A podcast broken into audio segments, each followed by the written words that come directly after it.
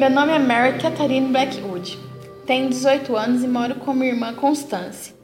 Volta e meia penso que se tivesse sorte teria nascido lobisomem, porque os dois dedos médios das minhas mãos são do mesmo tamanho.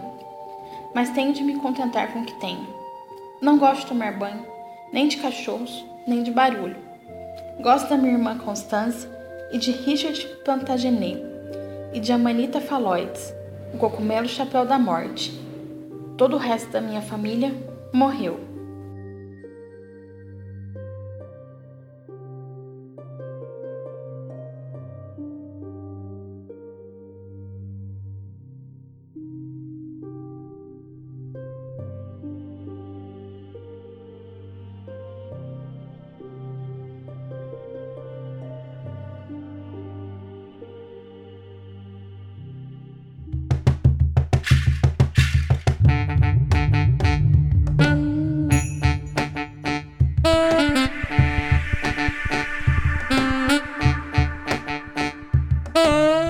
Companheiras e companheiros, se acomodem, fiquem à vontade, porque está entrando no ar o único podcast que ensina você a preparar uma bela salada de cogumelo para aquele seu tio fascista.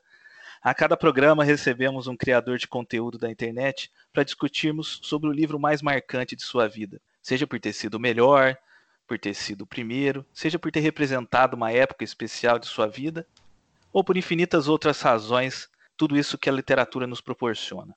Quem não leu a obra debatida pode ficar tranquilo. A gente reserva um trecho do programa especificamente para os spoilers.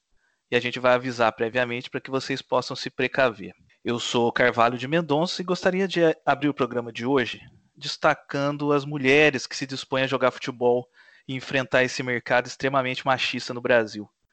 Esse ano de 2019, nós tivemos a Copa do Mundo de Futebol Feminino, que foi disputada na França, que apesar do sucesso de público, escancarou um pouco mais a vergonha que é o nosso apoio às mulheres no esporte. Pior, não contente em não ajudar, as instituições que comandam o nosso futebol fazem questão de boicotar as meninas. Resultado, uma seleção que chegou para os jogos em frangalhos, com preparo muito aquém das adversárias e com comando técnico de um cara atrasado, retrógrado. Ainda assim, as meninas do Brasil enfrentaram todas as outras de cabeça erguida, de igual para igual, na base do talento individual e da força de vontade. Essas mulheres merecem ser aplaudidas de pé, porque elas estão sofrendo hoje, mas estão abrindo portas para outras que virão, que encontrarão no futuro as portas abertas. No programa de hoje, nós vamos falar de uma mulher que também abriu muitas portas, que sofreu e desafiou um sistema machista e patriarcal para fazer coisas que o mundo achava que ela não deveria fazer. Ela acabou servindo de inspiração para as outras décadas. Todas as famílias felizes são iguais. As infelizes o são cada uma à sua maneira. É assim que Tolstói inicia o seu aclamado romance Ana Karenina em 1877. Em Sempre Vivemos no Castelo, último livro de Schiller Jackson, porém, somos apresentados a uma família que viveu uma desgraça e que reagiu à infelicidade da forma mais absurda possível. Para falar sobre tudo isso e muito mais, ela que é historiadora, pesquisadora, blogueira, revisora de textos, escritora, apaixonada por terror, vampiros e filmes dos anos 80, e que aproveitando que hoje era dia de ir ao vilarejo, deu uma passadinha rápida aqui no nosso mercado para conversar um pouco com a gente. Jéssica Reinaldo. Seja bem-vinda, Jéssica. Como vai? Olá, eu adorei essa introdução. eu vou, vou, até copiar ela para usar como minha bio a partir de agora. é, eu fico muito feliz pelo convite, gente. É sempre um prazer falar desse livro. E Sempre Vivemos no Castelo é um, uma baita obra. E eu gosto muito da Shirley Jackson. Então, queria agradecer né, o convite e estou muitíssimo ansiosa para a gente conversar sobre esta obra. Ah, é uma honra te receber aqui. Fernando Sampaio está sempre aqui comigo no comando do programa. Fernando, você não quer uma xícara de chá? eu acho que eu aceito, viu, Cavalho? Pra gente debater isso. só, não pode ser gente... da, só não pode ser só... da Mary Cat, né? Isso, eu acho que pra gente debater esse livro, um chá quente vai bem, viu? Sem mais delongas, vamos nos proteger da realidade, falando de literatura e enterrando coisas no quintal. Esse é o nosso episódio número 4, no qual discutiremos Sempre Vivemos no Castelo, o livro da vida de Jéssica Reinaldo. Vem com a gente. Este é o livro da minha vida, o podcast literário do blog V Dramática.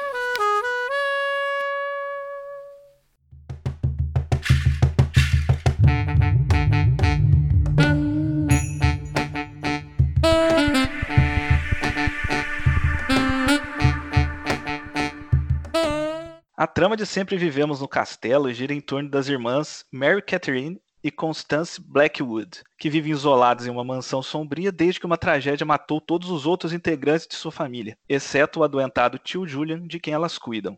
Apesar de Constance ter sido absolvida pela justiça, a sociedade do vilarejo a culpa e a hostiliza, fazendo com que Mary Cat, a irmã mais nova, queira proteger a irmã, mais velha de todas as formas. Jéssica, é, uma família disfuncional pode ser aterrorizante e geradora de traumas eternos. É, existem casas mal assombradas ou são as pessoas que são mal assombradas? Tá aí uma grande questão, né? É, é inclusive uma das, das perguntas assim que fica na obra da, da Shirley Jackson de Assombração na Casa da Colina. E é uma coisa também que é muito discutido no livro do Stephen King, é, A Hora do Vampiro. Então aí é tema de muitas coisas, né? Tema de muitas obras. Você questionar se a casa absorve o, a maldade das pessoas ou se as pessoas são más por elas mesmas. E eu acho que no caso das Blackwood, né, tem muito de tudo ali. É um grande mistério.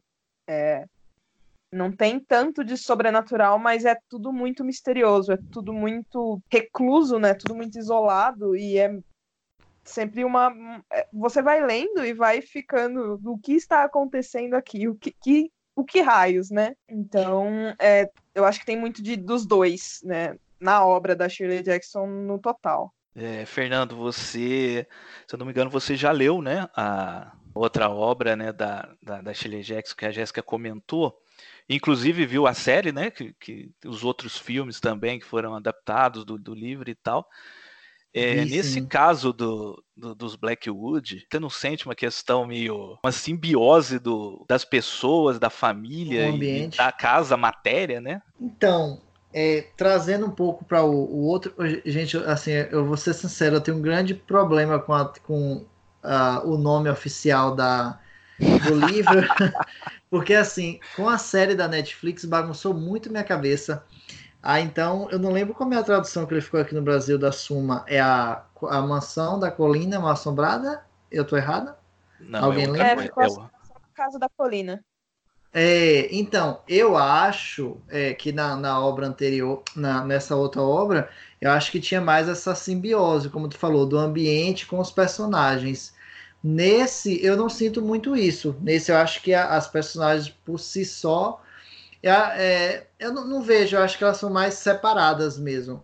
Porque é, tanto na série da Netflix com o outro e, e, com o próprio livro, eu acho que ele trabalha um pouco melhor sobre essa questão da ambientação. Porque na, na mansão, a, é, no livro anterior, né? A gente, ó, tô falando do livro anterior, fica parecendo que é uma continuação. Não é. Mas assim, no outro livro dela, é, a gente percebe assim que tem locais que são meio que indesejados, é, que é, as pessoas escutam coisas, e, e, nesse eu não vejo isso. Agora, nesse livro, é, da o, o Sempre Vemos no Castelo, uma coisa que para mim, é, eu não sei se, se ficou assim para vocês, né? É, fica uma questão no ar, se tem algum tom sobrenatural ou não. Por exemplo, algumas vezes que o tio Julian, é, não vou chegar aí na parte de spoilers, obviamente, mas o tio Julian às vezes solta algumas coisas que é, ficou assim uma pulga atrás da orelha do tipo, é, o que ele está falando tem um quê de verdade? É uma alucinação? Vocês também tiveram essa percepção ou não? Então, é, tanto ele quanto ela, né?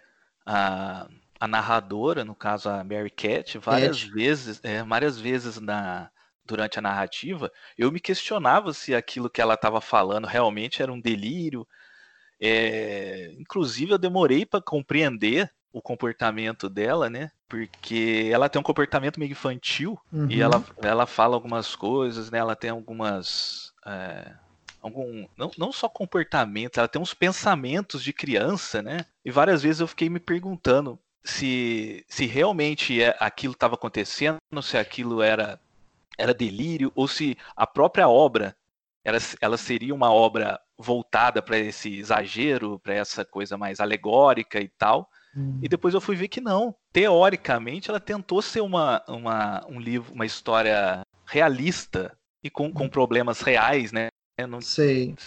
É, não sei se vocês estão conseguindo me entender. Eu entendi. Agora, é, eu achei curioso tu falar essa questão da Mary Cat, porque é, dentro, de, dentro da gente acompanhar a história dela como narradora, é, é foi uma das coisas que acabou assim, para mim é um ponto negativo na, na, na, narrativa do livro, essa questão dela olhar por, essa, por esse lado tão infantil e fazendo também um pouco desse paralelo com o, o livro da, a, da mansão, é, a personagem dela me lembra um pouco da Eleanor, que não vou comparar com a série, não tem nada a ver. A personagem da Eleanor no, no livro anterior, ela é uma moça que ela foi convidada para passar por esse período é, de que é um estudo, né? Passar um período nessa mansão e ela assim tem esse ar meio sonhador, meio assim infantil. Ah, então assim foi um, é uma das coisas que eu achei que faz um paralelo com a outra obra. E é, às vezes também o, o, mesmo ponto que eu estou falando assim que eu acho fraco, tem essa outra questão que para mim já é mais positiva, que é a questão de ser muito dúbio, da gente fica em dúvida, ela está falando a verdade? É, eu acho, eu li não acreditando nela. Ela não, para mim, ela não é uma, uma, uma, narradora confiável. Vocês também pensaram dessa forma assim, ou, vocês compraram todas as versões dela? Eu acho que além de comprar, é, conforme a gente vai lendo, a gente vai descobrindo pedaços, né, da narrativa. Uhum. E vai ficando muito claro das, do, do, do, que aconteceu e por que ela dessa forma, da mesma forma que a, que a gente também, em Assombração na Casa da Colina, a gente também percebe por que Eleanor é daquele jeito. Tipo, uhum. é, é, não, tem um, não tem um tempo em que se passa tanto a Casa da Colina quanto Sempre Vivemos no Castelo, não tem uma temporalidade. Mas se você pensar que a Shirley Jackson estava escrevendo nos anos 50, 40, 60, você tem um tipo de mulher que não poderia tecnicamente fazer o que elas fizeram. É, as normas do decoro não deixavam, né? É, elas, você pega a Eleanor e você pega a Mary Cat, elas têm sonhos. A Eleanor ela quer se, desvin... ela quer se desvincular da família, uhum. ela quer, ela quer mais, a Mary Cat, ela não quer nada. A Mary Cat, ela quer viver para sempre com a irmã dela. E ela vai fazer o possível para viver para sempre com a irmã dela, na casa delas. E a irmã dela também não tem vontade nenhuma de sair, então, é, né, ela tem agorafobia, tem medo de ser julgada pela sociedade, etc. Então, ambas elas são parecidas, mas elas são muito diferentes nas motivações. Isso porque sim. Sim, é, a Mary Cat, ela tem uma vontade de... Ela, ela é curiosa, tanto que ela lê muitos livros, etc. Mas eu acho é. que ela usa isso para se manter afastada da vila, de se manter afastada das pessoas. Eu acho que é, o mundo dela de leitura, o mundo dela particular na mansão, que ela, da, da mansão Blackwood, é, não, não faz ela ter necessidade de conhecer mais, diferente da Eleanor, que ela tem essa vontade, essa necessidade de saber mais. Uma é, fica presa numa casa porque quer, que seria a Mercat, e a Eleanor fica presa numa casa porque percebeu que não tinha nada melhor para ela. E acabou sendo presa lá por motivos X.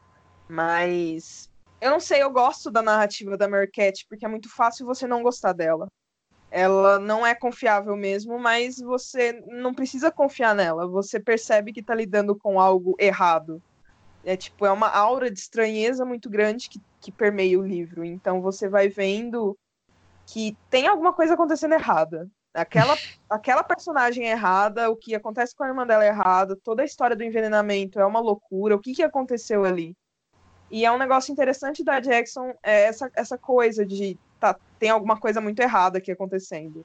E só no final você vai descobrir o que, que era a coisa errada e você vai falar, putz, é só isso mesmo, sabe? Tipo.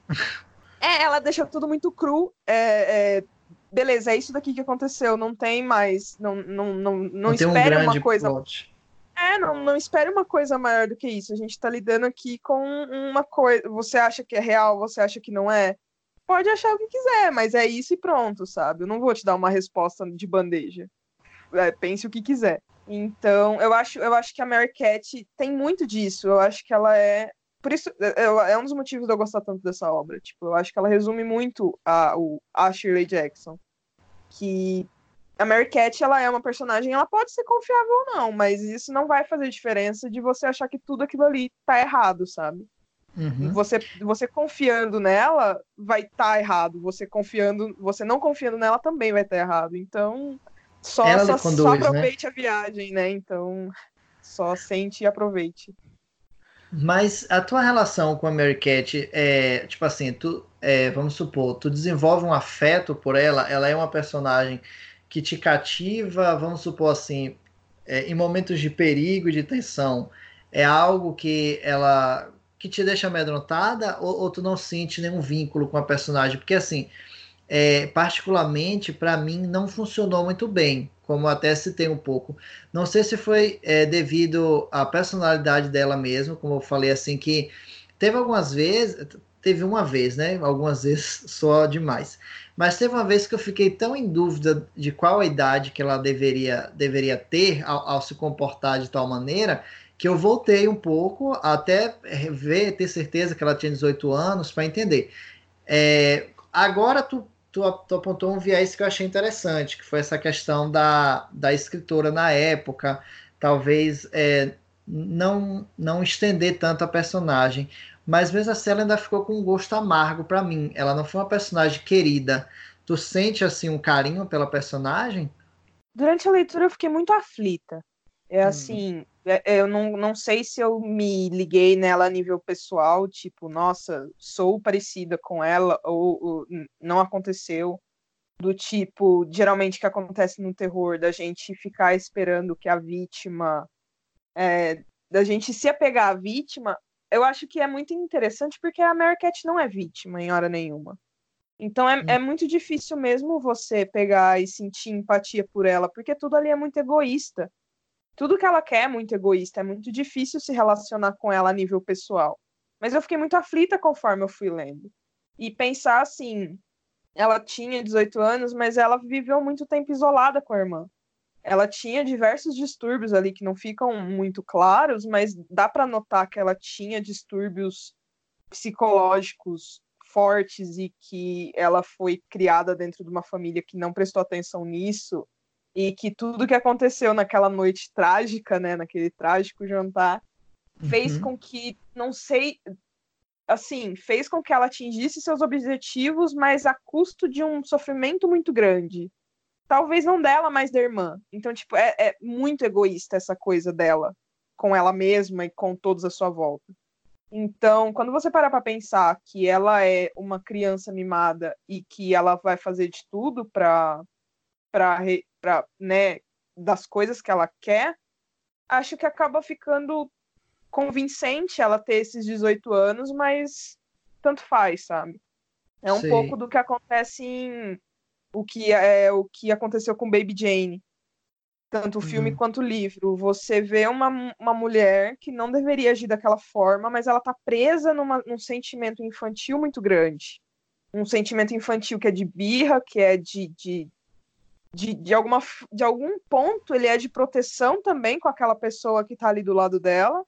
E existe um ponto de ruptura muito grande, muito forte. Que, no caso do, do, sempre vivemos no castelo foi o jantar. E esse ponto fez com que, né, tudo que ela quisesse acontecesse, porque ela queria viver naquele mundo fechado dela.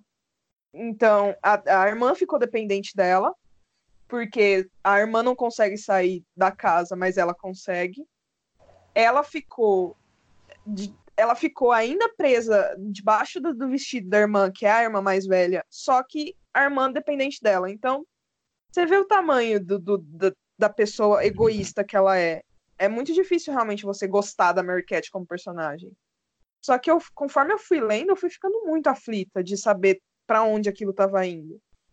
E Sim. é lógico, é, é muito, é, assim, muitas pessoas afirmam que é um que é um final muito previsível. Eu até acho, mas eu não acho que existiria outra coisa se acontecer ali. Eu acho que é, toda, toda constante da, da personagem da Mary Cat fez com que a história fosse narrada e a gente soubesse para onde estava indo. Só que mesmo assim não queria deixar de saber o que ia acontecer. É, é, é muito conflituoso. Você é, é, é, aquela coisa, né, que o pessoal fala de não conseguir tirar os olhos de um acidente. Você vai prestar atenção até o final porque você quer ter certeza. Você sabe o final, mas você quer saber o que vai acontecer pelos olhos da personagem. É, Jéssica, a, a biógrafa Judy Oppenheimer, ela afirma que a Mary Cat e a Constance são, na verdade, dois lados da personalidade da própria Shirley Jackson, que, ao mesmo tempo que ela tinha um desejo enorme de liberdade, ela sofria um medo terrível de espaços públicos. Olhando por esse ângulo, a gente pode entender que a mansão seria uma metáfora para a reclusão da autora e e a obra uma grande alegoria da sua agorafobia, destacando que o livro foi escrito nos últimos anos de vida dela, né, que, que a gente imagina, pelo, pelo que dizem, foram, foram muito difíceis, né? É, até onde a gente sabe, a Shirley Jackson teve uma vida muito sofrida, né? Ela se casou com um cara que traía ela, foi, era um crítico de literatura, se não me engano. Ele traía ela constantemente, obrigava ela a aceitar as amantes, etc. Então, ela sofria com problemas com peso, ela não gostava, né, dessa socialização. Então, é, eu acho que sempre que um autor escreve alguma coisa, ele acaba colocando alguma coisa de si no que ele escreve. Então, de certa forma, é, é dá para se crer, né, que Shirley Jackson, assim, muitos afirmam que ela realmente escreveu Sempre Vivemos no Castelo, tanto quanto Assombração na Casa da Colina, quanto a Loteria e tal, a partir de sentimentos muito profundos nela. Então, eu acho que é uma hipótese, sabe? De querer expurgar toda essa, toda essa coisa ruim, todo esse sentimento terrível de, de não conseguir, mas ter essa vontade de conhecer. E acho que isso acaba só fazendo a gente, talvez, simpatizar de alguma forma com essas outras, essa, essa personagem, sabe? Não querendo defender a Mary Cat, porque ela é realmente horrível, mas faz você entender um pouco mais da personalidade que a autora tenta traçar para ela. E você pensando que Mary Cat né, viveu, Shirley Jackson também viveu o que viveu, é, é, é, é de se esperar que ela tenha esses comportamentos e essas atitudes que a, a, gente acha muito absurda, mas pensar numa pessoa que teve que passar por tudo isso na vida, sabe? É difícil saber, esperar o que ela vai fazer, o que, que ela, como ela vai lidar com as situações. As pessoas costumam definir a Mary como anti-heroína, né? Em várias, várias sinopses, resenhas e tal que a gente encontra na internet, ela é definida como anti-heroína. Vocês concordam com este, com esse enquadramento? Porque eu, eu em parte, assim, eu discordo que a relação dela com o Charles talvez possa ser considerada como anti-heróica. Ali eu até entendo, porque ele é um cara que ele chega ali meio com, com umas ideias esquisitas, né, pensando meio no, no dinheiro e tal. Mas para mim, em relação ao tio Julian e principalmente a Constance, ela é uma vilã, não é uma anti-heroína. O que, que vocês acham? É, vamos lá. Então, para a família dela, eu entendo também como uma vilã, como tu falou. Fiquei pensando se agora poderia só spoiler. Ah, né? Fiquei é. É, dúvida. tenta não dar o spoiler, tenta. Ok, vamos lá. É, pronto, vou falar de uma parte assim que eu acho até interessante puxar um pouco para Constance, porque eu acho assim. É, não sei se vocês também tiveram essa impressão. Eu acho que a Mary Cat, ela meio que gosta de ter esse poder sobre ela.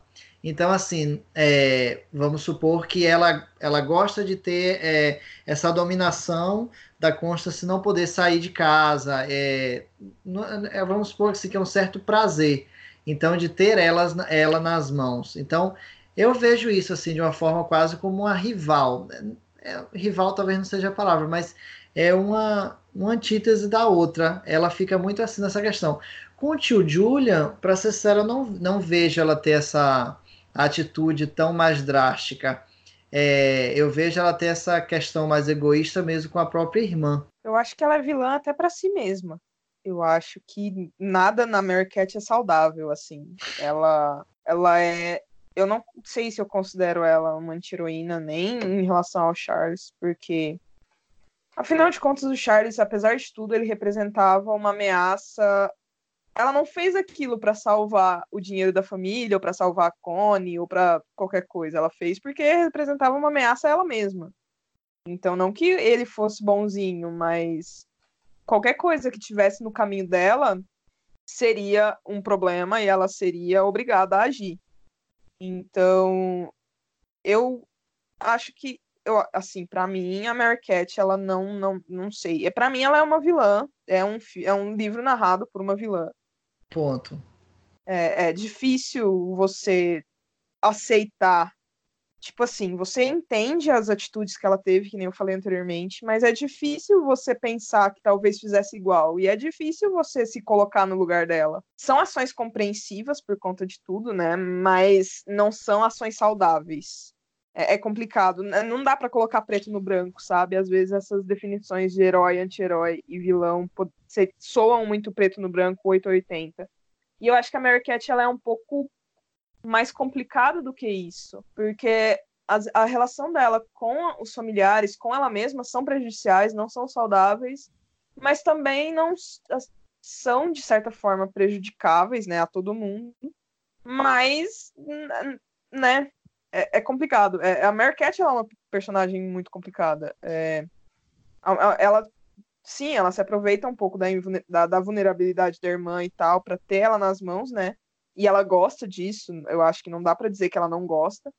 Uhum. Mas eu acho ela uma personagem complicada. É, eu, eu diria que, é, que ela seria uma vilã, mas eu acho que é mais complicado do que só colocar ela dentro da, desse, dessa configuração, sabe?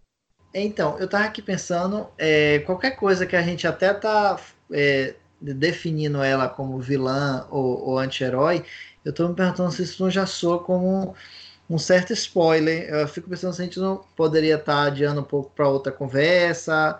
Ah, depois a gente que... volta, então. É... a gente volta. No final a gente conclui se ela é vilã ou não. É, foi o que eu imaginei também. Eu fiquei pensando assim.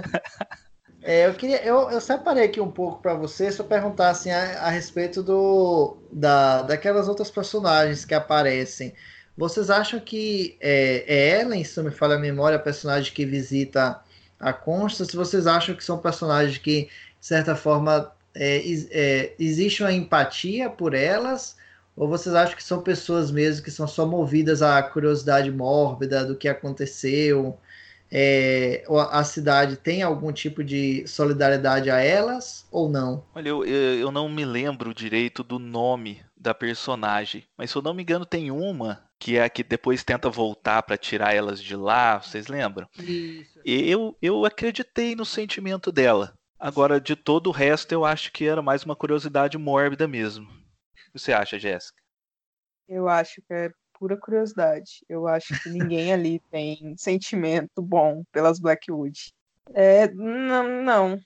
É, é, talvez essa que tentou voltar, sabe? Mas ainda assim, mas ainda assim eu acho que ela tentou voltar só pra tipo, eu sou melhor do que vocês e vou tentar fazer alguma coisa, não por gosto dessas pessoas. Sei, talvez um senso moral muito forte dentro dela, mas não por afeto, sim por, sei lá, X motivos que não sejam afeto, sabe?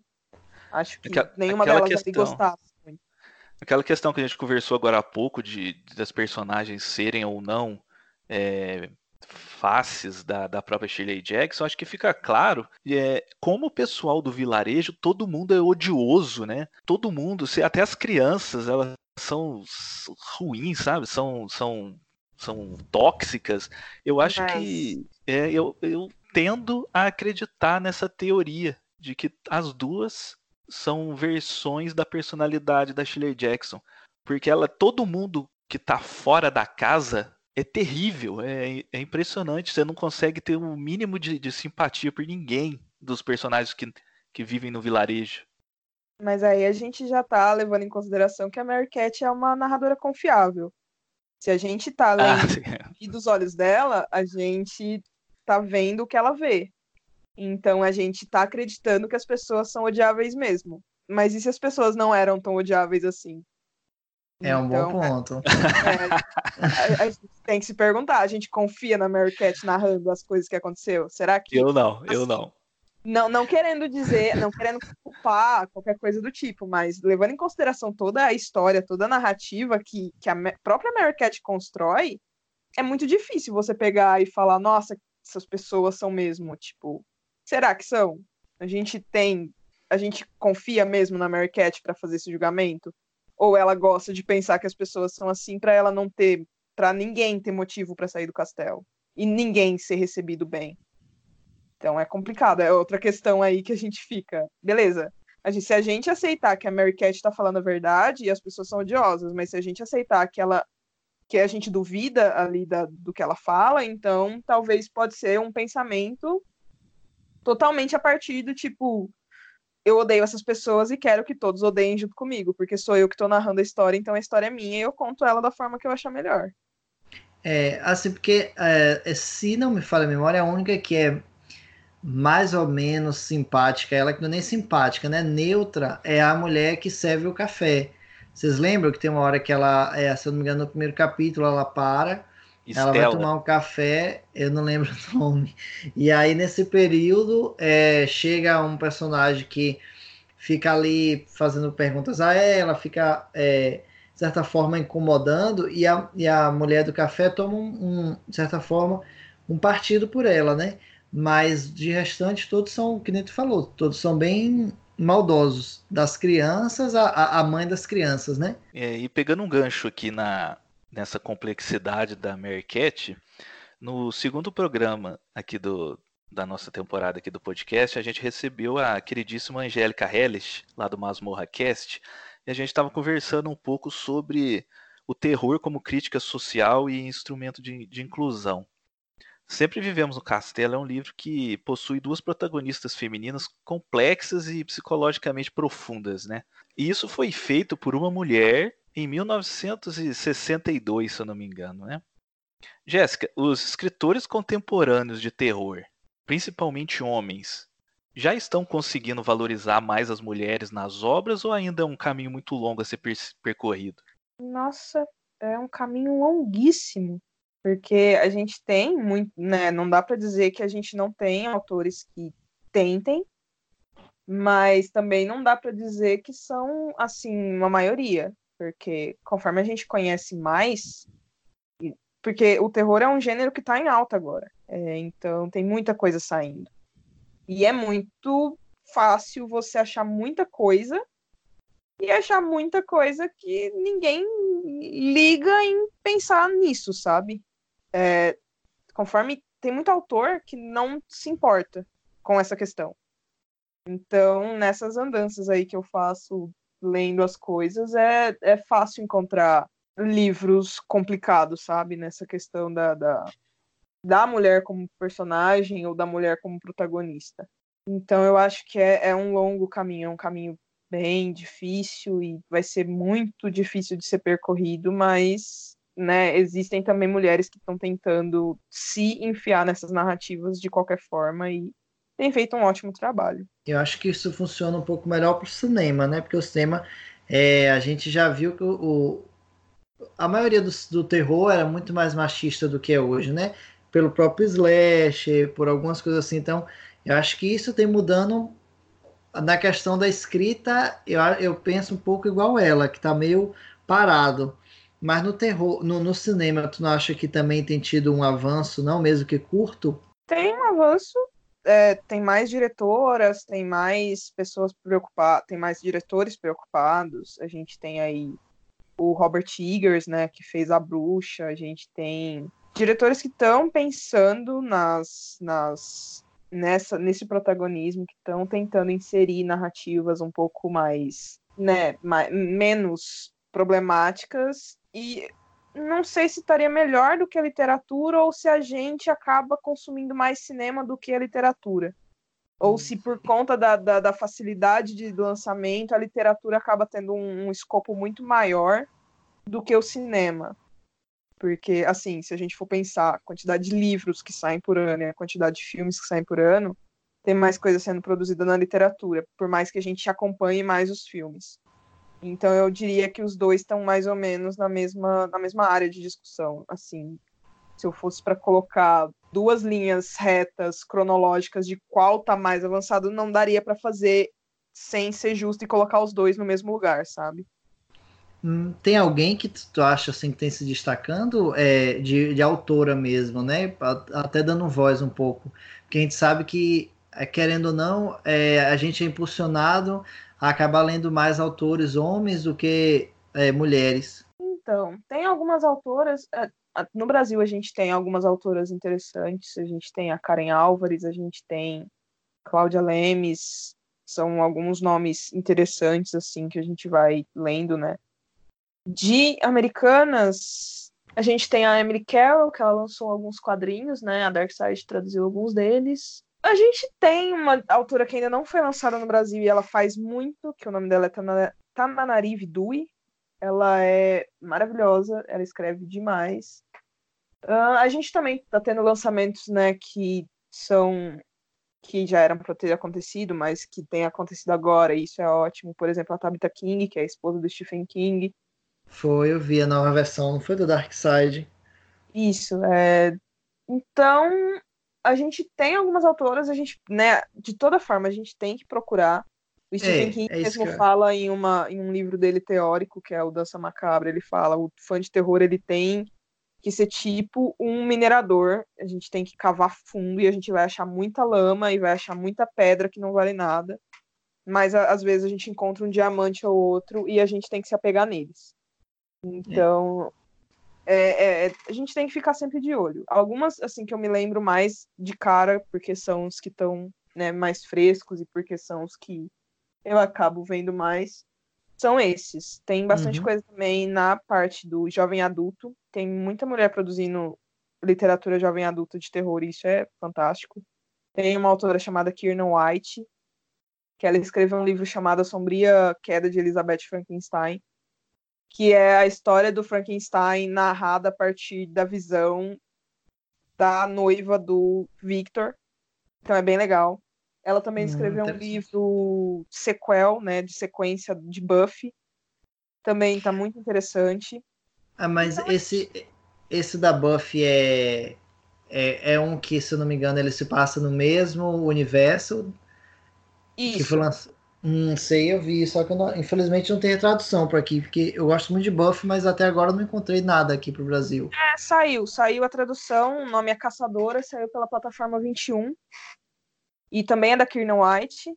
E é um livro hum. interessante, ele é assim, mais pro, pro público jovem adulto, mas é, ele ficou muito bem, bem colocado dentro do universo, enfim.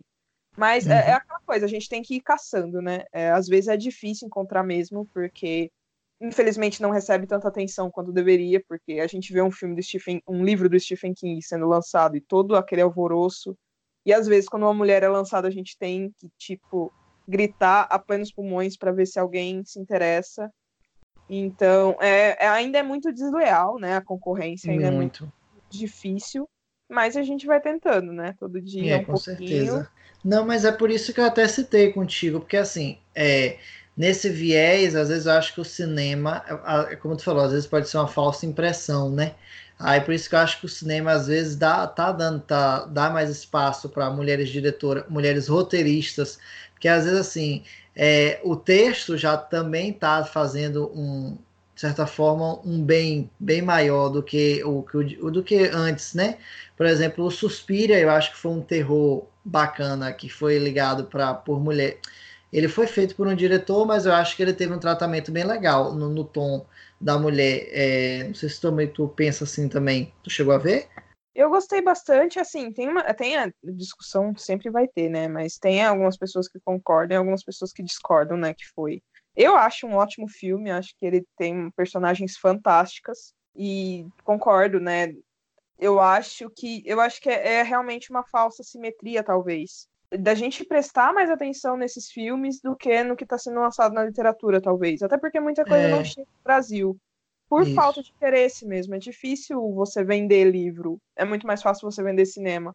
tanto pela quantidade de filmes que são lançados anualmente e livros, né, do que, por exemplo, é, é, é, o apelo é diferente, né? De você ficar numa sala de cinema por uma hora e meia e você ficar pegado a um livro por cinco horas, o preço, tudo é uhum, muito diferente. Com certeza. Com várias questões. É... Ainda nesse sentido, é, a gente comentou que a Shirley Jackson foi uma mulher que ela penou muito em vida, né? Isso levou ela a excesso de peso, que acabou acarretando ela em outros vícios, e tudo isso influenciou muito para ela morrer cedo, né? Ela viveu um período de, de grande subjugação feminina, e além dela sofrer com a infidelidade do marido, ela sofria muito por aquela questão de, apesar da grandeza literária dela, apesar dela ganhar mais dinheiro que o marido dela, ela sempre era, era vista como a esposa do professor. Ela estava sempre, a sociedade sempre encostava ela na, ao posto de esposa e de mãe. E, e por essa atividade literária dela, ela foi acusada de subversão cultural, insubordinação social e feminismo. Você consegue ver feminismo na obra da Shirley Jackson, Jéssica? Eu acho que é muito complicado porque isso pode acabar caindo na questão do anacronismo. Exatamente. A gente pode cair no anacronismo aí. Mas eu acho que a Shirley Jackson ela escrevia muito sobre o que ela via e sobre o que ela sentia. Eu acho que ela é muito honesta nos livros dela, nos contos dela. Tem um livro dela chamado A Loteria, que, ela, é, que, ele, que ele é uma crítica gigantesca à sociedade como um todo, sabe? E é, é incrível, é um conto fenomenal. E eu imagino por que terem acusado ela de tudo isso, principalmente feminismo. Mas não sei, eu, eu é, é difícil dizer assim. A gente tem personagens muito fortes e personagens complexas entre si mas elas caem em alguns pontos talvez complicados, como a própria Leonora, uh, sabe, alguns, alguns velhos velhas convenções. Eu não sei se a Shirley. Eu diria que sim. Para ser bem sincero, eu falaria, nossa, sim. Eu acho que tem muito de, de feminismo na, na Shirley Jackson, mas eu posso ser crucificada por isso por aí, né? Então a gente tem que tomar cuidado com o que a gente fala. É, talvez a figura, a figura da Shirley Jackson e tudo que ela fez como escritora seja um grande ícone, né? É, dessa é mensagem eu... da força do, do feminino. Não, Sim, eu acho que ela, ela não pode, as obras. Mas dizer, afirmar que ela era uma pessoa feminista, eu não tenho conhecimento suficiente, sabe, para poder. Não, não conheço tanto da, da. Assim, eu conheço por cima da história dela, mas eu não tenho conhecimento a fundo do que ela pensava, etc. Então é difícil afirmar. Eu, eu considero muitas obras dela inspiradoras em relação a personagens femininas e mulheres e protagonismo. É, eu achei interessante tu citar essa questão da, da do é, dela ser lembrada como a mulher do professor, porque até trazendo um pouco do livro da Tabitha, é, já teve algumas vezes do Steve King bater nessa tecla dela ser lembrada como a esposa do Stephen King, sendo que várias vezes ele lutou para que ela fosse é, lembrada como romancista, igualmente a ele. É, aí eu achei curioso isso aí, porque é, muito da época, né? Até a, a, a própria mulher do Stephen King também demorou muito para se sentir à vontade para publicar. Vocês já tinham ouvido falar algo sobre isso? A Tabitha ela sempre teve uma, uma posição muito forte, né, no próprio no, nas próprias obras do Stephen King. Foi ela que recuperou o Carrie do lixo, foi ela que falou uhum. para ele publicar, ela foi uma editora muito importante. E ela só foi publicar realmente, se eu não me engano, lá pelo final dos anos 80. E isso porque Carrie é no começo dos 70. Então. 74. É. Então, é, eu acho que depende muito também de com, sobre quem a gente está falando. Eu acho que o King ele teve essa, essa, essa, ele se impôs sobre isso tanto pela Tabitha quanto por ele mesmo, porque a, a, criação dele, como a gente vê, é muito diferente. Tipo, ele teve uma criação, ele viu muito a mãe dele batalhando pelas coisas e tentando colocar as coisas em ordem, ele teve muita presença, né? Então, lógico, isso não garante que a pessoa vai ser ótima. Uhum. Mas é. isso pelo menos desperta alguma coisa nela para que ela tenha um pouco de consciência. Então, eu acho que tem muito disso também. Eu acho que o marido da, da Shirley, que eu nem faço ideia, do, nem me lembro do nome dele, porque para é. mim ele tem, tipo, nenhuma Nem existe, né? É. Ele, ele, é o marido então, da Shirley Jackson. Exato. Isso, ele pode ser lembrado assim, que tá ótimo. Eu, eu acho que a justiça nesse caso foi feita, porque dane-se quem foi o marido da Shirley Jackson, mas ele existiu e ele fez muito mal, e eu acho que ele estava numa posição muito confortável porque naquele momento era ele quem estava em destaque. E a Shirley Jackson fez o dela. E ela fez o dela, e infelizmente demorou muito para ser reconhecida por isso. Mas ela foi. Tanto que, assim, Stephen King se inspirou muito nela. Uhum. A gente vê. Eu acho, eu, assim, o um, meu livro preferido do Stephen King é A Hora do Vampiro, que eu já citei antes. E o primeiro capítulo é um trecho de A Casa da Colina, sabe? Então, a, a, é, foi muito forte a influência. E o Stephen King, ele é um puta de um escritor. Então... É, desculpa, pode falar. Eu queria falar que aquele livro que tu falou, A Dança Macabra, foi o meu primeiro contato com a Shirley, a Shirley Jackson. Foi nesse livro que ele já cita ela desde, desde sempre como influência para ele, né? Tu já leu esse livro? Sim, é, é, eu, eu ainda estou no processo de leitura dele, porque eu é que ele é muito longo. eu tô lendo, é, é, porque eu gosto de ir pegando as referências que ele coloca. Então, por exemplo, ele fala de Twilight Zone e eu paro para assistir Twilight Zone. E aí ele fala sobre algo sinistro vem por aí. Eu parei nessa parte porque eu tô esperando para ler algo sinistro vem por aí. Então, já são três anos de, de, de leitura.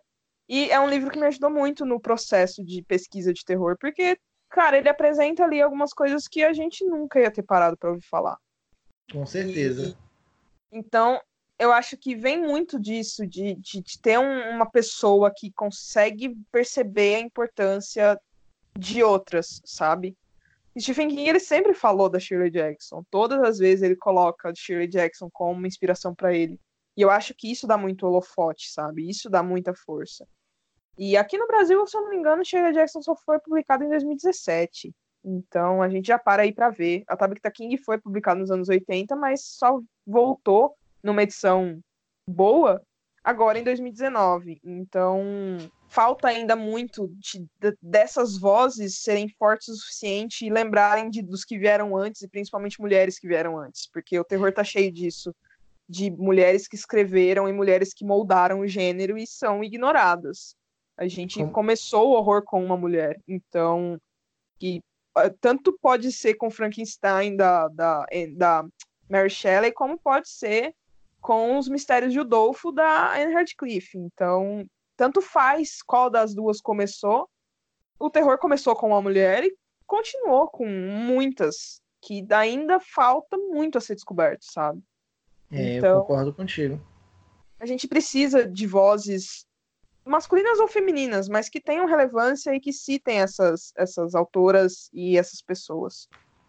Jéssica, falando de influências e referências, a gente destacou lá em cima, né, na sua biografia, que você é pesquisadora, blogueira, historiadora, revisora, você escreve ficção também, né? É, o seu trabalho é muito voltado para o terror. Existe algo de Shirley Jackson na Jéssica Reinaldo criativa? Alguma coisa dela foi determinante na construção da sua forma de escrever? É muito complicado isso, porque, assim, eu acho minha ficção horrível. Então. Por quê? se, eu, se eu parar pra falar que, nossa, Shirley Jackson me influenciou muito, eu acho que eu vou estar tá sendo maldosa com a Shirley Jackson. Mas no meu trabalho de pesquisa, ela influenciou sem dúvida. Eu acho que. Por isso que, quando vocês me perguntaram um livro, eu parei e falei, não, é Sempre Vivemos no Castelo, porque eu, eu já tinha começado o meu trabalho como pesquisadora quando eu li Sempre Vivemos no Castelo, mas eu acho que foi esse livro que me deu um... Ele me deu um insight, sabe? Ele, eu, ele me fez pensar, nossa, tem muita coisa que eu preciso descobrir. Tem muita coisa que eu preciso conhecer de mulheres, porque eu acho que a narrativa da Shirley Jackson ela me prendeu tanto e logo em seguida eu fui atrás de Assombração na Casa da Colina e quando saiu o conto dela, loteria, eu comprei a coletânea, tipo, tem, é, saiu em, um, em uma antologia de contos E eu comprei a antologia só por causa desse conto, porque os outros eu já conhecia e tal, mas eu comprei um livro repetido praticamente só para ter esse conto dela. Então, ela, ela me inspira demais em muita coisa. Eu não sei se na minha ficção, porque olha, é um trabalho contínuo esse de tentar aceitar o que eu escrevo e eu acho que eu escrevi algumas coisas, mas a única coisa que eu tive assim de eu, na verdade, eu, eu coloquei três coisas disponíveis para leitura e a única assim que eu digo que realmente é interessante é a que saiu na, na antologia do Leia Mulheres, porque eu gastei um tempo e uma cabeça muito ali. Mas eu não sei, eu, eu não sei se é semelhante ao que ela fez, porque eu acho ela muito eu acho a, a, escrita da Shirley Jackson muito simples, com personalidades muito complexas dentro dela. Porque você pega Sempre Vivemos no Castelo, é uma história simples. É uma história comum, só que são os personagens que dão peso. Não é como se fosse uma trama muito, nossa, o que está acontecendo aqui? Mas as personagens, elas são tão misteriosas e tudo que elas fazem é tão complexo que você fica, meu Deus, o que está acontecendo aqui? Só que é tudo muito, beleza, é isso mesmo, sabe? É isso que aconteceu. Não tem muito o que pensar. Só que você acha que tem mais, porque as personagens são estranhas. E eu acho que eu tento criar tramas complicadas e eu, meus personagens são muito simples. Então eu acho que a gente tá ali nos extremos opostos. Então eu prefiro não não dizer que, né, tem Shirley Jackson na Jéssica escritora de ficção, porque eu acho que isso seria um grande do insulto para ela. Mas é, é, ela é uma inspiração enorme para mim. E a, a Jéssica fã, como que a Jéssica fã é? Você, como que você se relaciona com adaptação de livro para o cinema, por exemplo? Você prefere ler antes de assistir? Você não liga para isso? Você é daquelas que sente ciúme dos seus livros favoritos quando você vê que vai sair no cinema e todo mundo vai assistir? Ou você gosta mais que, que todo mundo assista, que tenha com quem conversar e tal? É uma pergunta engraçada, porque meus amigos dizem que a minha régua ela é muito baixa para filme e para eu gosto de tudo. então, é, tem umas porcarias que saem às vezes que tipo todo mundo odiou, mas eu adorei. Então, é, é, muito, é muito engraçado. Mas é engraçado porque eu só tenho eu só tenho ciúme com uma obra, que é uma obra que na verdade eu não gosto, que foi a obra que eu usei na minha monografia, que foi o Drácula. Eu tenho ciúme. É, eu tenho ciúme no sentido, tipo, eu não gosto da, da versão do Coppola, que é a que todo mundo gosta, porque eu acho que o Drácula não é aquilo. Só que ao mesmo hum. tempo eu não gosto do Drácula. Tipo. Do, do Drácula gosto... personagem. É, e eu acho o livro bastante chato em determinados momentos. Mas eu tenho ciúme dele no cinema. Eu sempre quero que eles façam uma coisa diferente do que eles fazem. E é uma relação muito complexa que eu tenho com Drácula. Então, é... não tenho ciúme dos livros. Eu gosto muito que saiam adaptações, porque eu vou acabar relendo o livro. E eu tô muito empolgada com a nova adaptação de A Hora do Vampiro. E eu tô muito empolgada. Eu sempre fico empolgada com remakes pode nem ser de livros, mas eu sempre estou muito empolgada. Eu sempre sou muito empolgada com tudo. é, eu sempre fico muito feliz quando, quando anunciam filmes novos. Anunciaram que o James Wan tá, tá fazendo uma nova série com. É, eu sei o que vocês fizeram no verão passado e todo mundo odiou ideia. Hoje. Eu tô, yes! Faz mesmo. E é, eu... é complicado. É só Drácula que eu tenho esse pé atrás. Mas falando em, em, adaptação, já puxando até para a própria Shirley Jackson, tu viu que saiu um filme do Sempre Vemos no Castelo, que é com a Thaisa Farmiga. Tu chegou a ver? Eu vi que. Eu, então, eu tô num problema com esse filme, porque eu tô esperando ele desde que ele foi anunciado, a, tipo, uhum. ano passado. E só saiu em festivais. E eu tô procurando ele quase todo dia para assistir. E não foi hum. liberado em lugar nenhum. Não, então, ele já saiu. Ele, é tipo assim, eu encontrei ele, mas se eu entendi de correto, ele saiu diretamente para home video. Ele saiu, acho que foi no final do mês passado, mais ou menos. Aí é tanto que no meu caso, que eu não assisto com legendas em inglês, aí eu não consegui ver por esse motivo. Eu não achei legenda. E eu não consegui ver por isso. É, então, eu tava, eu tava muito na expectativa, porque o trailer foi liberado em setembro do ano passado para festivais, né? Sei. E aí, geralmente, nos lugares em que eu procuro alguns filmes, é, Eu não, não tinha achado ainda. Mas é bom saber que já tá disponível. Eu vou ter que ir atrás, porque eu tô muito empolgada. De novo, eu sou muito empolgada com essas coisas. Então, eu tô. Eu, eu acho que vai ser uma, uma adaptação bem legal. Tipo, eu acho que combina de alguma forma as personagens com as atrizes, eu acho. É, a Mary Cat com a, com a Thaísa, né? Thaís. É, eu acho que vai ser um bom. Eu torço para que seja, na verdade. Eu acho que pode ser uma coisa muito boa. É que é muito complicado, assim. Eu gosto de pensar que nada é 100% horrível, sabe? Que alguém vai tirar alguma coisa dali, que alguém vai gostar de alguma coisa. Então eu sempre espero assistir, sempre na expectativa alta. Eu tenho esse defeito enorme que eu sempre tô achando que vai ser muito legal. Às vezes não é, mas mesmo assim eu acho muito legal. Então, eu acho que vai ser um filme bom. Eu tô bastante querendo assistir ele. Vou, inclusive, atrás agora, quando a gente acabar o Certíssimo. Porque eu já tô esperando esse filme desde setembro, então fico feliz de saber que finalmente. Ele tá aí disponível. Ah, que ótimo. Eu vou atrás disso agora, daqui a pouco, quando terminar o podcast. Pessoal, vamos pros spoilers agora? Vamos. Mas se Vamos. você, se você não leu aí o Sempre Vivemos no Castelo da Shirley Jackson, nós vamos pôr uma vietinha aí para indicar quando você deve voltar aqui pro programa. Não vá embora ainda, que ainda tem muita coisa legal, tem indicação, tem cenas pós-créditos. Então fique aí, veja direitinho a minutagem aí que você precisa voltar. Vamos lá? Se você não leu Sempre Vivemos no Castelo, de Shirley Jackson, pule para 1 hora, 10 minutos e 44 segundos.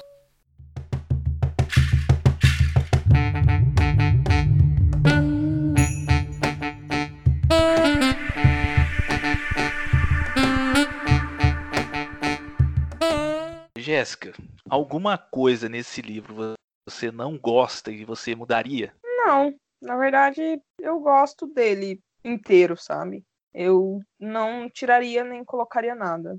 Eu gosto dele da forma que ele é mesmo. Eu não tenho críticas nenhuma, na verdade. Eu só Eu, eu sei que, eu sei que o Fernando discorda. Vamos ver, o Fernando. É, você comentou comigo que você fica incomo- ficou incomodado muitas vezes com a narrativa do, do Sempre Vivemos no Castelo. É, se você pudesse mudar alguma coisa, o que, que você faria? Eu fiquei. é, foi basicamente até um pouco do que a gente falou. É até injusto citar novamente, né? Porque foi tratado na, na forma. Na, no bloco sem spoiler. é, foi justamente essa questão de- dessa infantilidade dela. É, eu não vou negar, várias vezes eu fiquei é, incomodado. Eu, eu não me sentia é, dentro do livro. É, outra coisa assim, também que eu não sei se foi talvez um problema meu como leitor, é, existia algumas vezes assim que eu achava que ela tinha uma fluidez de pensamento muito rápido. É tipo assim, vou dar um exemplo. Às vezes ela estava assim no gato, com naquele esconderijo, né? Que algumas vezes ela fica lá com o gato, e às vezes me parecia que é, a cena mudava assim drasticamente. Aí já teve. Isso eu culpo um pouco da narrativa, porque eu achei que teve assim cortes muito. Não é que é cortes, mas são coisas assim que é, meio que a situação muda de uma forma assim, muito drástica. E basicamente a, a, a narrativa dela que eu achei infantil foi o que mais me distanciou dessa empatia com o próprio livro, de me sentir mais. É tanto que, é, como a gente falou um pouco da Constance, eu me senti mais é, pró, não é que é próximo, né? Eu me senti é, mais próximo da, da, da Constance do que da própria Mary Cat. É, justamente até por essa fobia social dela. Eu achei que ela é, bem- é, é mais tratado, é, é mais palpável do que essa, do que a narrativa da outra, da Mary Cat. É uma coisa engraçada, porque eu li alguns comentários, algumas resenhas do pessoal, principalmente no Scooby, Uhum. e muita gente falando a respeito do mistério. É, que ah, tava muito, muito fácil, tava muito na cara. Era lógico que, que tinha sido ela que tinha envenenado a família, a Mary Cat, né, no caso. E isso me surpreendeu, porque pra mim não tinha mistério. Em nenhum momento eu, eu pensei, ah, o, o plot aqui da, do livro é se foi ou não a Constance que, que matou a família. Em nenhum momento para mim teve mistério. É, a própria narrativa, o próprio comportamento da Mary Cat e a forma com, a, com que a Constance tratava a personagem sempre deixou na cara para mim que era isso. Vocês tiveram essa impressão também? Para mim, desde sempre, a Mary Cat que, que cometeu o crime e a irmã, por algum motivo, que depois a gente vai entender mais para frente, aí sim é revelado só depois, meio que, que a protegia por aquilo, né? Nossa, eu sempre achei que a Cat era. Eu sempre. Nossa, na hora que eu olhei assim, eu falei, putz, essa mina aí tem alguma coisa errada. E o povo criticando o, o, livro porque o mistério estava muito na cara, mas não era um mistério. O pessoal, às vezes, também é então, brincadeira. Então, é um mistério. não, mistério. não é um livro de mistério, é um livro de, da, da, da, das personagens serem estranhas, sabe? Tudo ali é muito estranho, mas não. não sei lá, pra é mim é sério? é muito claro, sabe? O pessoal hoje em dia é muito, muito mal acostumado com plot twist. Tudo que a pessoa vai ler, tudo que ela vai assistir tem que ser o sexto sentido ou o clube da luta. Não é. pode, é. não pode terminar normal, não pode acabar de boa. Não, tudo precisa. Eu, eu preciso chegar faltando três páginas para acabar o livro e ser surpreendido por alguma loucura. Mas então, talvez seja aí uma coisa que eu mudaria no livro e colocar a Constance mesmo como assassina.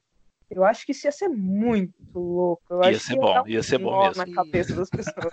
Porque a Mary, ia... a, Mary, a Mary Cat dá para você ver que ela é muito insana, mas a Constance ela é muito passiva. Então não teria o porquê dela ter feito isso. Mas, assim, lógico, não, eu não mudaria nada, mas eu acho que esse ponto ia ser muito engraçado, assim, para as pessoas, sabe? Tipo, esperando a Mary Cat cometer um assassinato e na verdade foi realmente a Constance. Mas, eu, assim, eu acho o livro perfeito, né? Ele é, assim, um dos meus preferidos da vida. Então, é só porque ia dar um negócio mesmo. Tipo, que... Ia agradar, ia agradar o pessoal. É, mas, é, para mim, não teve mistério ali. Sempre soube o que aconteceu. Então, eu só olhei e falei, putz, beleza, é isso mesmo. E é, é, que nem eu tinha falado, eu acho que é um negócio muito da Shirley Jackson, sabe? Tipo, isso aqui é isso mesmo, e vai ser sempre assim, e não adianta vocês esperarem uma coisa diferente, porque é isso, sabe? É, a situação é como é e ela vai continuar sendo como é. E não sei se alguém esperava um final feliz no livro ou alguma coisa do tipo, sei lá. Final não, não tem como. Quem? não tem como um livro que começa com cinco familiares morrendo ter um, um final feliz, né? É, então, foi feliz pra Marquette, eu acho. É, pra ela acho que foi. Mas mais do que aquilo não dava para esperar, sabe? Eu vi o pessoal já... também criticando o final. Eu, particularmente, eu adorei o final. Porque eu achei que aquele clima esquisito, mórbido que foi criado durante todo o livro foi respeitado. É, é, deixar aquela, aquela percepção de que a casa tornou uma lenda urbana para os pais assustar as crianças que ia brincar ali perto. A gente viveu muito isso na nossa infância, né? Demais. E, e foi uma ideia que eu comprei. Isso que o pessoal viu o pessoal pistolando lá na, na internet, reclamando, porque acabou muito brusco, porque foi um final que, entre aspas, não aconteceu nada. E para mim eu achei que encaixou 100%, ficou perfeito. Eu achei. Quando é terror, quando é suspense, assim, horror também eu, eu valorizo muito o clima, quando o autor consegue criar o clima sem precisar ficar exagerando, sabe? Sem precisar colocar violência, abuso, assédio, sem ficar botando sangue para todo lado. O cara, uhum. quando ele consegue criar o clima só com a narrativa, só com, com, os personagens, sabe? Às vezes não precisa nem ter ação. Quando o cara consegue criar esse clima, eu dou muita moral, sério mesmo, eu dou muito valor. E a Shirley Jackson, ela constrói aqui um, um ambiente esquisito, um negócio meio bizarro, meio gótico, assim, que eu adorei. E, e o final casa totalmente. Eu fechei o livro assim feliz, porque ela não, não inventou, não quis é, chocar, não quis explodir a cabeça de ninguém. Ela terminou no mesmo tom que ela caminhou durante toda a narrativa, e isso é um mérito, é um mérito de quem tem confiança no que está fazendo, de que não precisa ficar batendo panela para aparecer. Eu achei impressionante como é que ela fez o final, adorei mesmo. E é um negócio que a gente pode ver até na assombração da Casa da Colina, né? Porque as últimas frases da assombração na Casa da Colina eu acho que são as mais aterrorizantes do, do livro inteiro, sabe? E não acontece. Ah, não, assim, eu tô colocando aspas com a mão, mas lógico, ninguém tá vendo, mas tô avisando. É, é, não acontece nada, mas tudo tá ali, sabe? É um resumo da situação. E eu acho que, sinceramente, conhecendo a Mary Cat durante todo o livro, vai chegar no final e é óbvio que a casa tem algum problema, sabe? Tipo, é óbvio que vão usar isso. E provavelmente a Mary Cat esteja lá ainda, sabe? Tipo, o espírito da Mary Cat, eu acho, assim, se, se existe essa coisa de casas manterem, né, é, assombrações e energias ruins, que sem é. dúvida, a Mary Cat era um, um poço de, de treta. Sem dúvida que seria uma casa para assustar crianças, sabe? Tipo, toda a história bizarra que é. Então. E contado pelo não... próprio mundo da casa.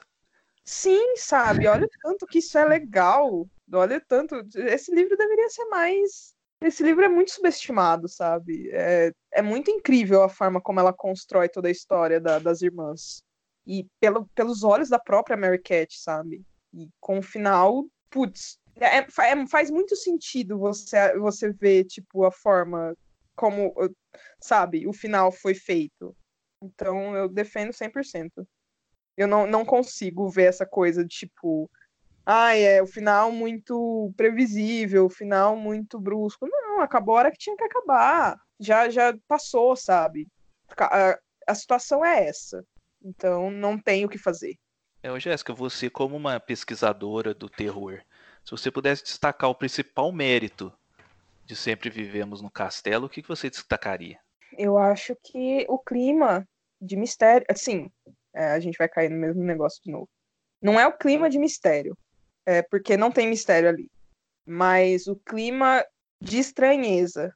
A atmosfera, né? Isso. Porque parece muito óbvio, assim, conforme você vai acompanhando a história, quando a revelação é revelada, você não se surpreende. Mas tudo é muito estranho. Todo o clima que é construído é muito estranho. Então você olha assim e fala, putz, o que que tá acontecendo aqui? Mas você vai. É, é por isso que eu falo que a Mary Cat é uma, é uma narradora muito boa. Tipo, você vai comprando, sabe? Você vai indo com ela e vai ficando aflito e vai ficando, tipo, beleza, tudo isso tá muito estranho. Nossa, acabou de ficar pior ainda, agora tá mais estranho. E não precisa de nada muito complicado para isso. É só uma menina de 18 anos que tem complexo infantil de Peter Pan e um sério problema de egoísmo contando uma história do que aconteceu, sabe? O problema é que a história é uma loucura. Tipo, tudo que ela fez, tudo, todos os momentos com a irmã dela, sabe? Todo, é, é eu acho que dá para colocar a Marquette como egoísta. Eu acho que seria o que mais define ela.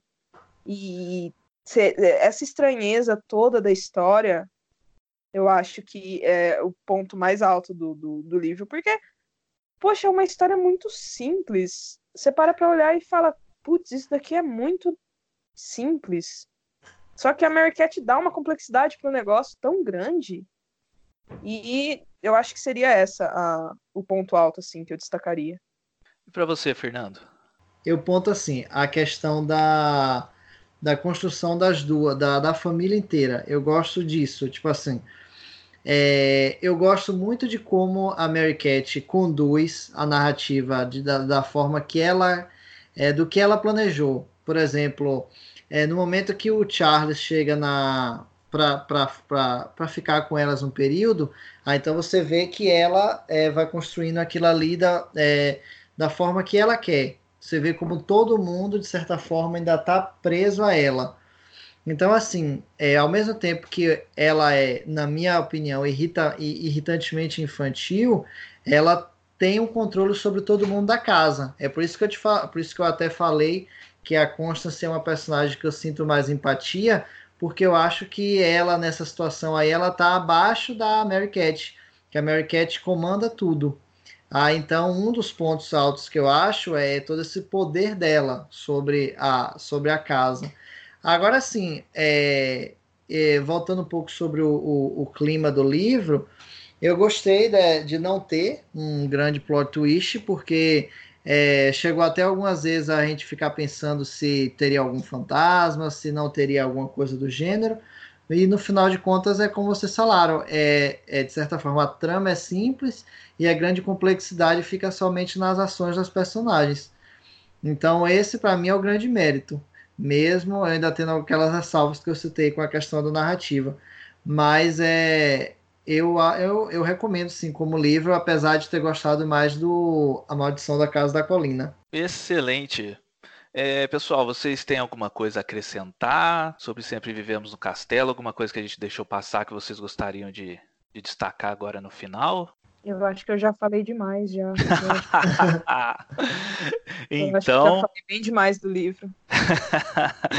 então, a gente vai fazer um intervalinho agora e a gente já volta para nossa sessão de indicações. Vamos lá.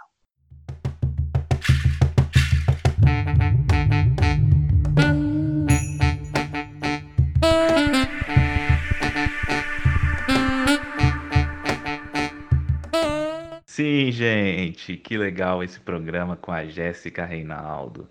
É sempre muito legal falar de terror, né? Então eu não vou interromper muito o programa, né? Eu vou passar alguns recados rápidos e a gente já volta para o nosso episódio. Se você quer entrar em contato com a gente, por favor, mande-nos um e-mail para veadramática.hotmail.com. Mande-nos feedback, dicas, se você tem alguma, alguma orientação para a gente melhorar o nosso programa, se você sabe qual é o nosso próximo programa, adivinhando aí a cena pós-crédito, mande aí para o nosso e-mail viadramática.hotmail.com. Acesse também o nosso blog, lá nós temos contos inéditos, temos resenhas literárias, que é o viadramática.home.blog. Você encontra a gente também lá, muito mais atualizado, né, no Instagram, no nosso Bookstagram, arroba Dramática Veia. Aí se quiser mandar mensagem por lá também, fique à vontade. Eu quero fazer também aqui alguns jabazinhos rápidos. Eu tenho um livro publicado, um livro de poesia chamado Leve-me Água do Mar, que pode ser adquirido no site da editora Multifoco, editoramultifoco.com.br. Procure lá por Leve-me Água do Mar e adquira o seu.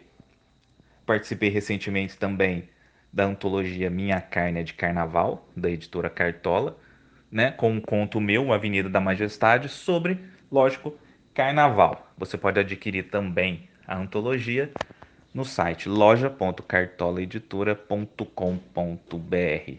Então, pessoal, é isso. Vamos voltar logo para o programa, que tem muito mais coisa, muito mais papo com a Jéssica Reinaldo. Até lá!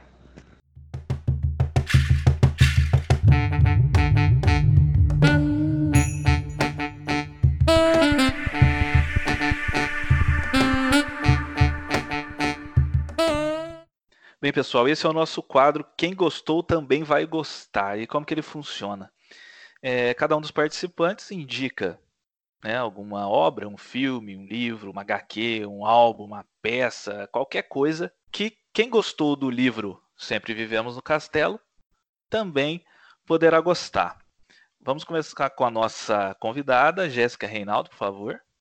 Eu separei dois, porque eu sou esse tipo de pessoa empolgada. Ah, olha que Ótimo, bom. excelente. Eu são dois filmes na verdade que eu acho que tem um clima muito próximo, que é O Segredo de Marrowbone de 2017. Ele tem um clima de mistério e estranheza muito semelhante com Sempre Vivemos no Castelo.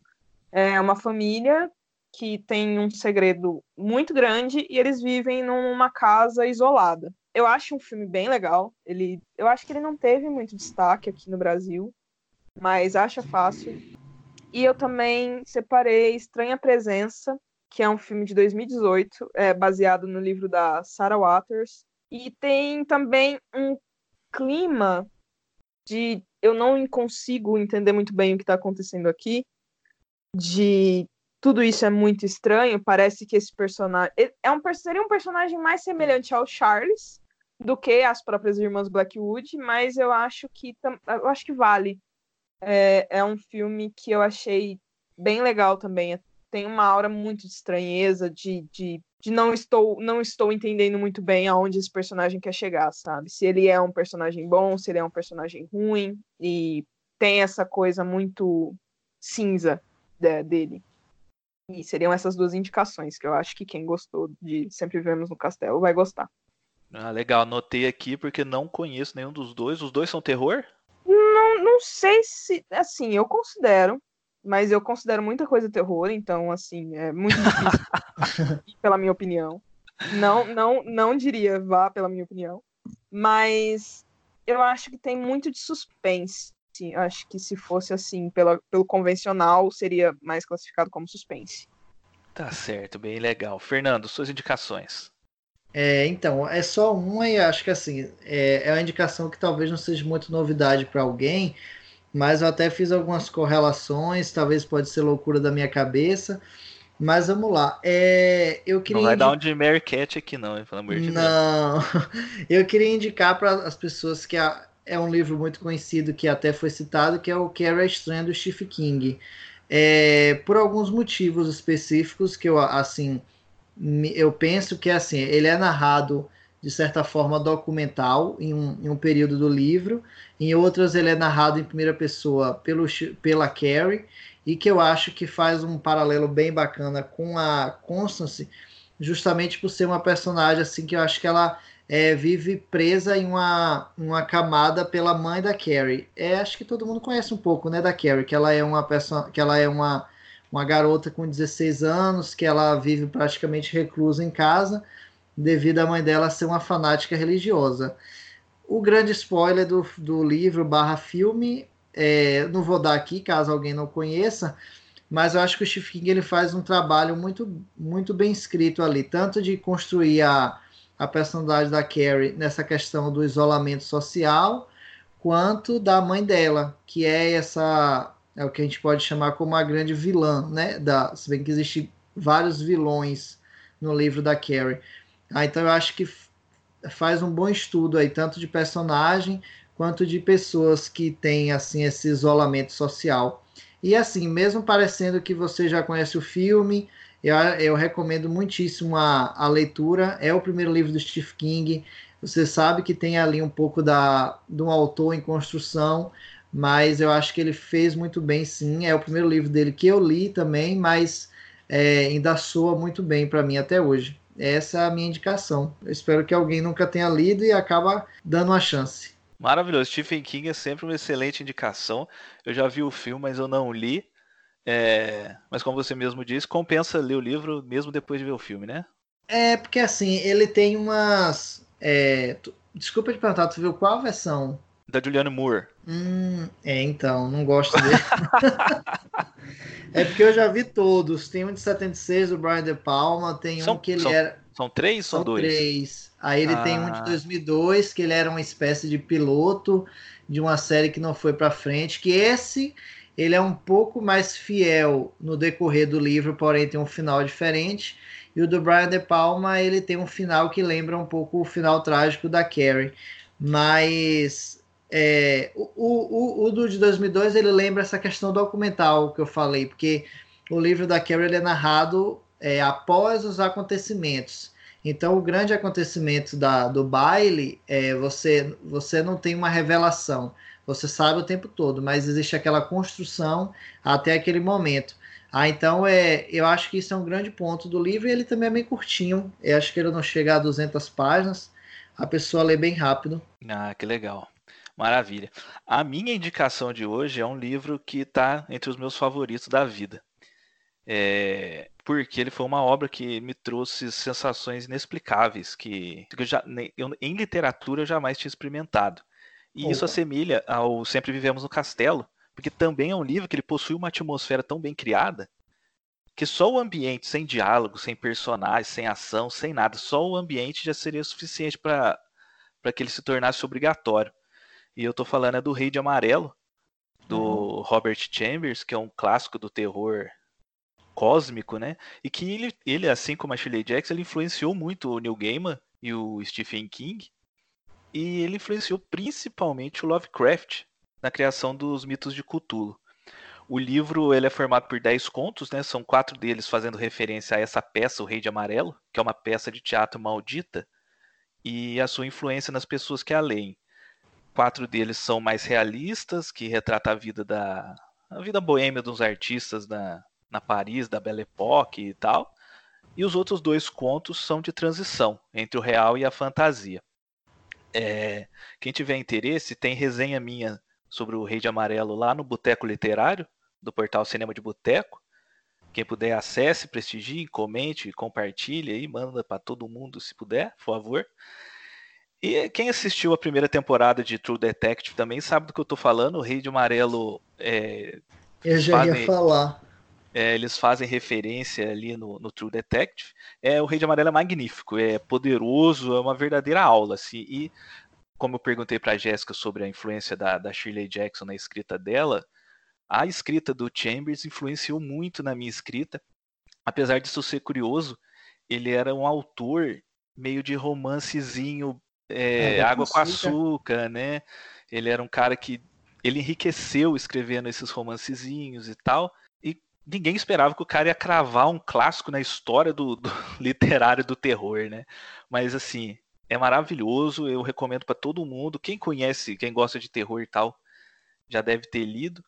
Mas é uma leitura assim que é. Eu, eu fiquei embasbacado quando eu li a primeira vez. E sempre que eu releio, eu aprendo mais e eu fico mais maravilhado. Boa recomendação, anotado de vocês dois. Bom, pessoal, é... Jéssica, agora, por favor, esse espaço liberado para você fazer o seu jabá.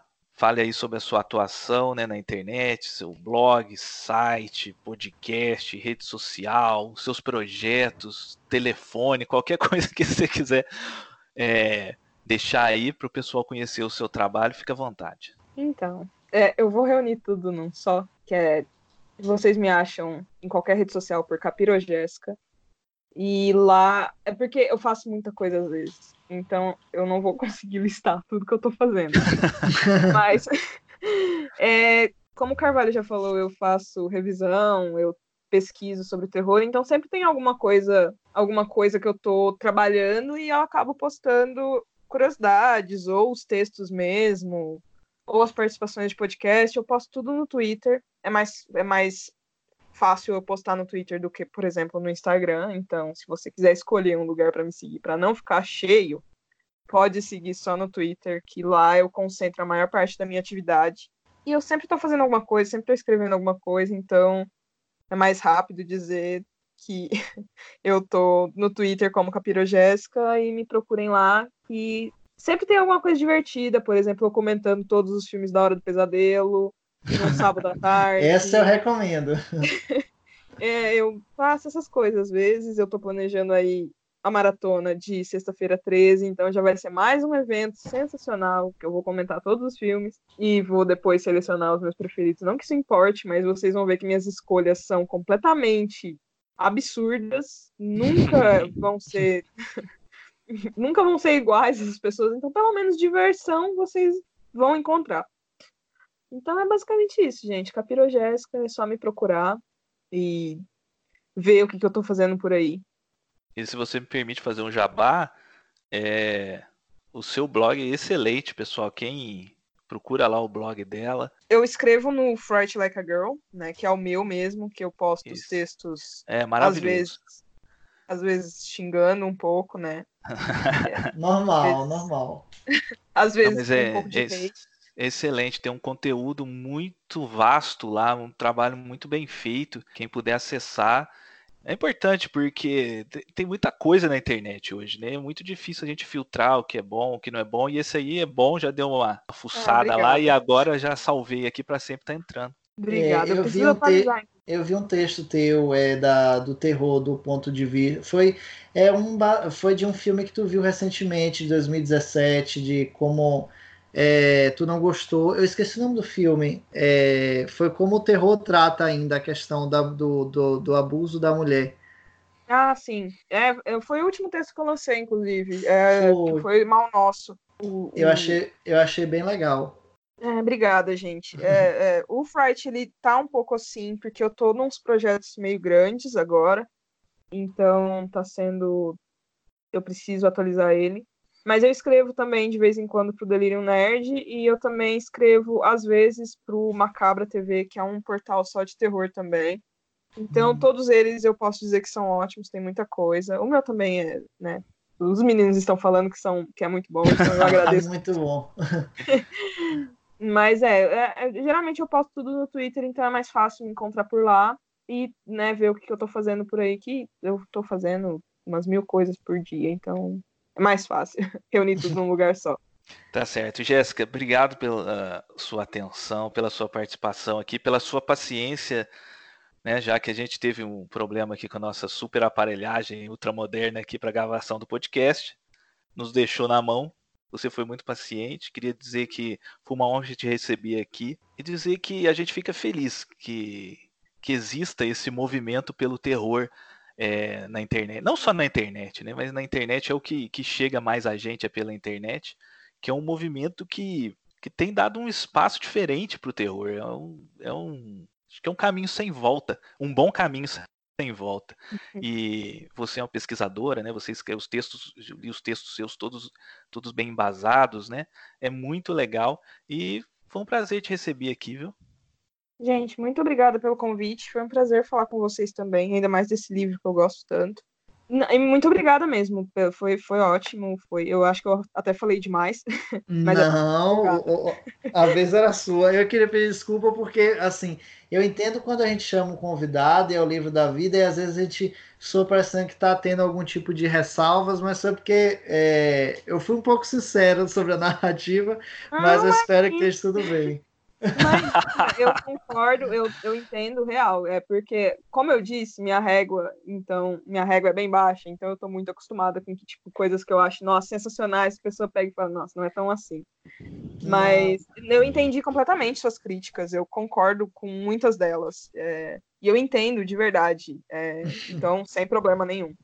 Eu, eu não sou esse tipo de pessoa que que leva às críticas atravessadas. Eu geralmente concordo com elas e dão é, é, é ótimo, porque isso dá muita coisa para pensar. Então, ajuda até que a gente veja coisas que talvez a gente não tenha visto porque a gente ficou muito concentrado naquilo, né? Então, com certeza. É, foi igual é a gente estar aqui e aí foi surgindo tanta coisa assim, até dentro da própria discussão mesmo que abriu os meus olhos e é, acho que todo mundo aqui sai com uma ideia um pouco diferente daquilo que começou, né? E felicidade. Tá certo, gente. Obrigado. A gente vai ficando por aqui. Não vai embora ainda, porque vai ter Opa. cenas pós-créditos. A gente espera vocês. Mas no próximo programa a gente vai estar aqui para discutir sobre o livro da vida de mais um convidado. Tchau! Você acabou de ouvir O Livro da Minha Vida, o podcast literário do blog V Dramática. Fique agora com a nossa cena pós-créditos e tente desvendar qual será a obra debatida no nosso próximo programa.